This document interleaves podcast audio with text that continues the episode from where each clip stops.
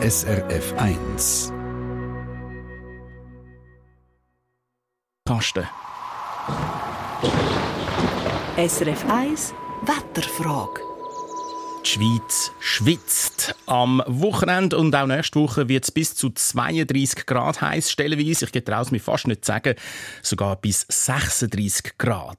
Und apropos stellenweise, natürlich ist es und wird es nicht überall gleich heiß. Und genau um das geht es in der heutigen Wetterfrage. Wo wird es während einer Hitzewelle wie jetzt am heißesten und wo am wenigsten heiß? Lucian Schmassmann, fangen wir doch einigermaßen kühl an. Wo muss man aktuell an, wenn man es gerne weniger heiß hat?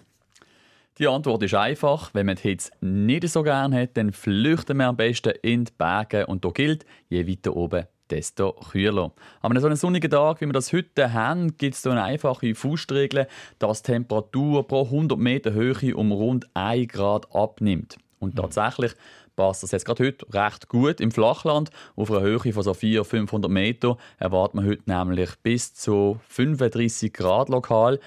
2000 Meter weiter oben, wie zum Beispiel auf dem Sentis, gibt es am Nachmittag um die 16 Grad. Es ist also dort fast 20 Grad kühler als im Flachland. Hm. Die Berge sind also eine gute Option für die, die bei den Temperaturen lieber kein 3 vorne dran haben. Aber wenn man jetzt keine Zeit hat für die Höhe rauf, zum Beispiel könnte man an den See gehen und da würde sich natürlich der Sprung ins kühle Nass anbieten. Die Seen sind auch nicht allzu warm aktuell gerade. Die sind sich noch ein bisschen am Erholen von Anfangs August.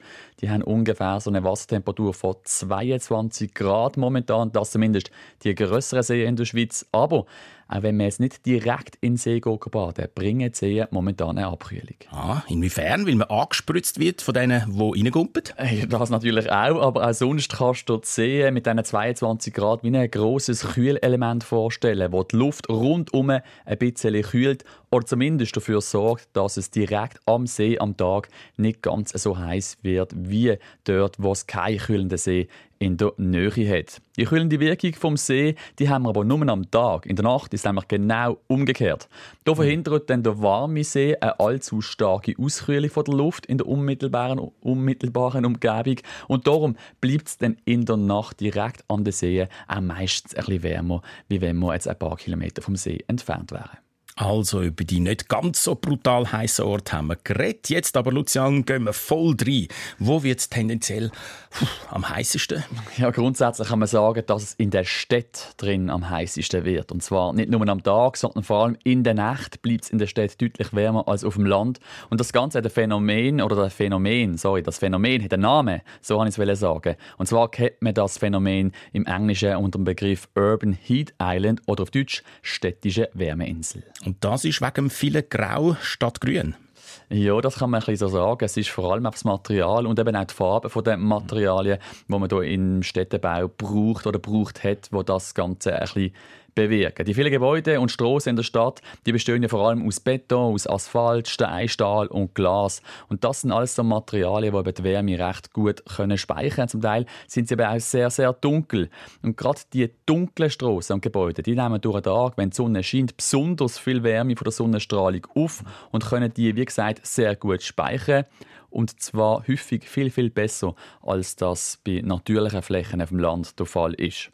Man kann sich jetzt so eine Stadt auch wieder vorstellen, wie zum Beispiel eine Batterie, die mit der Sonne durch den Tag mit Wärmeenergie aufgeladen wird und oben, wenn dann die Sonne wieder untergegangen ist, dann sorgt die gespeicherte Energie von der Batterie oder eben in Wirklichkeit die Energie, die in den Gebäuden drin steckt, dass sich die Luft in der Nacht dann nicht mehr so stark abkühlen kann. Und dann kommt noch dazu, dass in der Stadt im Vergleich zum Land auch der Wind häufig häufig viel, viel schwächer ist. Das heißt, die Wärme und die Hitze, die in der Stadt gefangen ist, die kommt dann einfach nicht weg.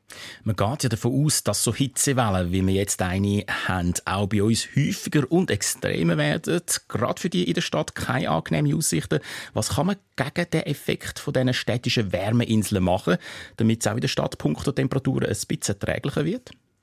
Ja, man kann eben zum Beispiel beim Häuser- und Strassenbau mit verschiedenen Materialien versuchen, dass es durch den Tag einfach weniger warm wird, dass das weniger Wärme gespeichert wird in diesen Materialien drin. Am einfachsten erreicht man das zum Beispiel durch eine hellere Farbe an den Häusern. Zum Beispiel an einer weißen Fläche, da wird viel mehr Sonnenstrahlung reflektiert als bei einer dunklen Oberfläche. Und somit wird dann auch ein helles Gebäude weniger stark aufgeheizt. Und das ist übrigens auch der Grund, warum in den südlichen Ländern, wie zum Beispiel in Griechenland, die Häuser häufig weiß angestrichen werden. Eine andere Möglichkeit, um die Erwärmung in der Stadt ein bisschen zu bremsen, ist die Begrünung. Sei jetzt das durch eine Parkanlage oder allgemein einfach durch das Pflanzen von ein paar Bäumen. Einerseits sorgt nämlich der Schatten der Bäume direkt für eine Abkühlung. Gleichzeitig wirkt die Vegetation aber auch wie eine Art eine natürliche Klimaanlage. Ein Teil vom Wasser, das Pflanzen und Bäume über die Wurzeln aufnehmen, verdunstet über die Blätter wieder. Und weil fürs Verdunsten Energie gebraucht wird, wird die Energie der Umgebungsluft entzogen, was schlussendlich eben eine kühlende Wirkung zur Folge hat. Jetzt innerhalb von einer Stadt gibt es natürlich dementsprechend aber ganz große Temperaturunterschiede. Aber man kann schon ganz klar sagen, die kühlsten Flecken der Stadt sind meistens die Stadtwerke. A Walk in the Park hat Nick Straker Band schon Ende 70er Jahre empfohlen und dort sind Hitzewellen weniger häufig gewesen. Danke vielmals, Lucian Schmassmann. Eine Sendung von SRF1. Mehr Informationen und Podcasts auf srf1.ch.